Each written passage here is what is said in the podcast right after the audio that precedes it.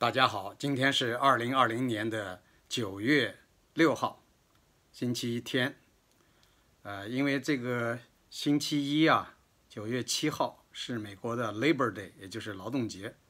所以呢，这算是一个长周末。呃，星期一也休息，到周二呢才算正式上班。周二九月八号呢，也就是美国国会要 正式恢复工作，开始讨论。有关这个第二轮舒缓方案，就是到底要给呃贫困人口啊低收入群体要发多少钱的问题。那么这两天我们看到习近平在纪念抗日战争啊反法西斯战争啊这个七十五周年的这样一个会议上啊发表演讲啊，其中提出了五个绝不答应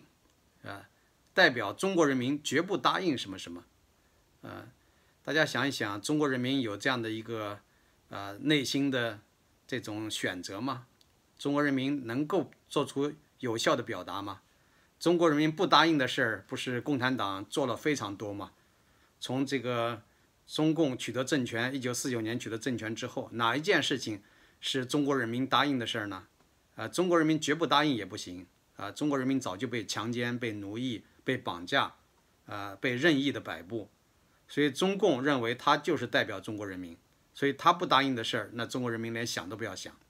那中国人民最希望有这个宪政、民主、法治、自由，但是呢，中共不答应，所以中国人民就没办法得到满足。啊，所以我觉得这个习近平这种强奸民意的说法令人憎恶。什么五个中国人民绝不答应啊？你不管是五个还是五十个、一百个啊，都不能说明那是中国人民的意愿。中国人民最想要的。是自由、民主、法治，是一个跟其他世界列强啊文明国度一样的这个最基本的权利。那中共这么多年来，什么时候问过人民的意见啊？他只是摆样子，说是人民代表，大家都知道人民代表究竟是怎么产生的，是吧？真的你要想有一些人呃德高望重的，要由老百姓自由投票选出，比登天还难。在中国过去有过这样的尝试，有一段时间放开了选。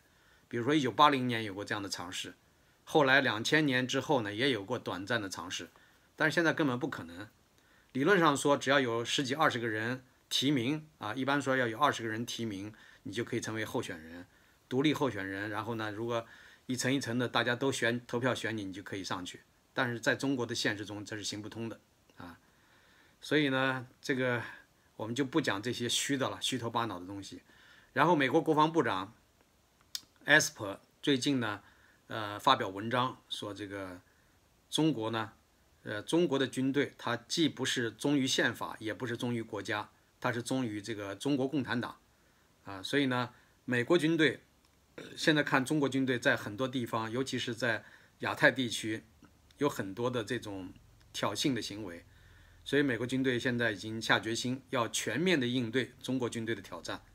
啊，那么这个就是说中国。这个军力现在不断的在强化，在扩散，所以呢，美国军队要这个建立一支能够呃及时应对、全面对付中国军队的这样的一支军队啊，也包括太空军，是吧？所以现在呢，美国在呃印太地区的部署，它这个要除了帮助盟国、帮助一些呃这个友国来进行一些防卫以外，那也是考虑到它的国际战略平衡。现在美国最重大的战略目标就是在印太地区，也就是围绕着中国啊，包括南海啊，这个东海，呃，还有这个保护台湾吧，呃，保护台湾、日本、韩国、菲律宾啊等等这样的一些国家盟国，呃，那么印度呢，现在跟中国的关系也非常的紧张啊，那印度也是中美国的一个盟国，所以现在基本上中中国的周边国家除了俄罗斯以外。啊，基本上都是呃美国的盟国友国。那俄罗斯现在跟苏联呃跟苏联时期不一样的一点就是，它的军事实力不如以前那么突出了，而且它的经济基础比较薄弱，所以已经不太可能像这个冷战时期那样跟美国形成一对一的这种对峙。而现在呢，俄罗斯更多的是观望，更多的是看中国在跟美国较量。呃。这一场热战到底能不能打起来？有的人说，这个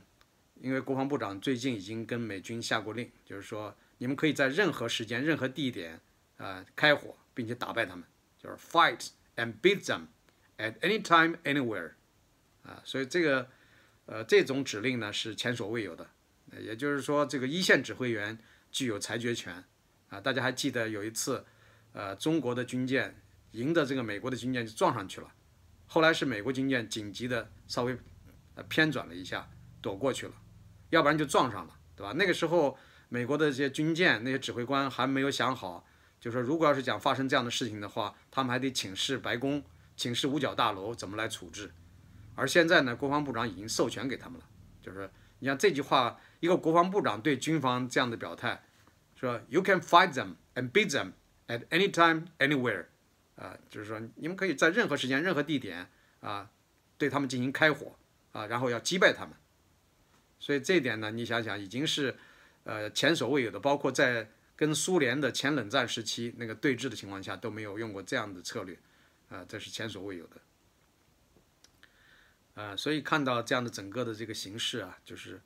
呃，相当的紧张。就是说，不仅是经济上的对峙、军事上的对峙，国际战略各个方面都在进行一场较量。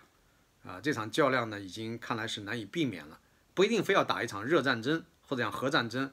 啊，而且《环球时报》不是讲了吗？说中国军队绝不会打第一枪，但是如果中国军队要打第二枪的时候，那可能就是。呃，用的就是核武器啊，他没有直接说用核武器，他说可可能用啊，像这个我们现在这次实验的这种呃战略或者讲弹道导弹啊，包括这个呃东风 D 二十一和这个 B 二十六啊这样的导弹呢，它是带有核弹头的，那当然是核战争了。啊，你想想，中国军队不打第一枪，但如果打开始打第二枪的时候，他用的就不是枪，普通普通的常规武器了，他要用核弹头。所以这个是也是一种核讹诈，那么这种核讹诈，美国会怕吗？美国的核弹头要比中国多得多啊！如果打核战争，那中国显然不是对手啊！当然，过去中国有一些这个所谓的鹰派，实际上是战争狂啊，反人类的战争狂，他们叫嚣啊，中国已经做好西安以东全部被炸毁的准准备，变成焦土的准备，这是所谓朱德的孙子，其实是冒充朱德的孙子啊，实际上是朱德的外孙。啊，他原来不姓朱，他非得改成朱，对吧？就是叫朱成虎，原来是国防大学的防务学院的院长啊，朱成虎少将。他过去叫嚣战争之后，上级也对他不满意，最后把他调离了位置。那么现在呢，又一批新的所谓鹰派在那叫嚣，但是往往叫嚣的人都不是在军队最重要的、最核心的位置上，凡是真正掌握兵权的人都没有啊发出这样的这个好像鹰派的这种叫嚣。这就说明人家是懂行的啊，真正领兵打仗的人知道利害关系啊，所以现在如果叫嚣打仗的话，到底谁会吃亏啊？所以这个这点是非常清楚的。那么现在大家非常关心的是美国的大选啊，现在还剩呃两个月不到的时间了啊，那么剩下两个月不到的时间，呃，现在都在双方都在努力吧，所以这个现在民主党开足马力在攻击川普，制造了各种各样的一些这个。谣言吧，包括最近那个川，他们把川普总统以前的法律顾问叫迈克尔·科恩出的一本书叫《背叛》啊回忆录，这个书里边呢，就是呃，应该说说了很多川普的坏话，但是这些话坏话呢，很多人都认为是谣言，包括白宫发言人指出，这这本书呢，显然是这个科恩想用个人牟利的这样一种手段，并不是说他讲的川普总统的这些事情都是真实的。那有人讲，那你觉得川普怎么样呢？到底这次能不能胜出？包括国内的一些朋友，啊，都打电话问我。我说，我认为川普这次还是会胜出，还是会继续当总统，啊，因为这个他的对手太，呃，不堪一击了嘛。啊，你像这个拜登现在是老年痴呆症非常的严重，啊，基本上说话是语无伦次，错误百出，不停的出丑。所以这样的人你怎么指望他再继续当四年总统，甚至八年总统？那都不可能的。他就是一个傀儡，他上了台，恐怕也就是有一些那些野心家、阴谋家，他们是有一些帮派，就打算在背后幕后操纵他。他觉得一个比较傻的、智力有缺陷的总统是比较好摆布的嘛，啊，所以呢，现在为什么有的人要推着拜登去当总统？明明知道他不能胜任，还要推着他当呢？就是希望有其他人实际上掌控白宫，啊，无论是通过副总统呢。还是通过民主党的其他的执政团队。所以呢，拜登只不过是作为一个傀儡，作为一个象征。但是我觉得他连这个总统辩论的时候，面对面的辩论他都无法胜任，所以呢，只会让民主党败得更丑啊，出出很多的丑啊。所以呢，现在我们不用去争了啊，我们就看这个两个月之后的结果吧。啊，那个我今天就先说到这儿，呃，然后关于大选呢，我以后还有很多的话要说，今天只是先说一个啊，最简单的、最明快的。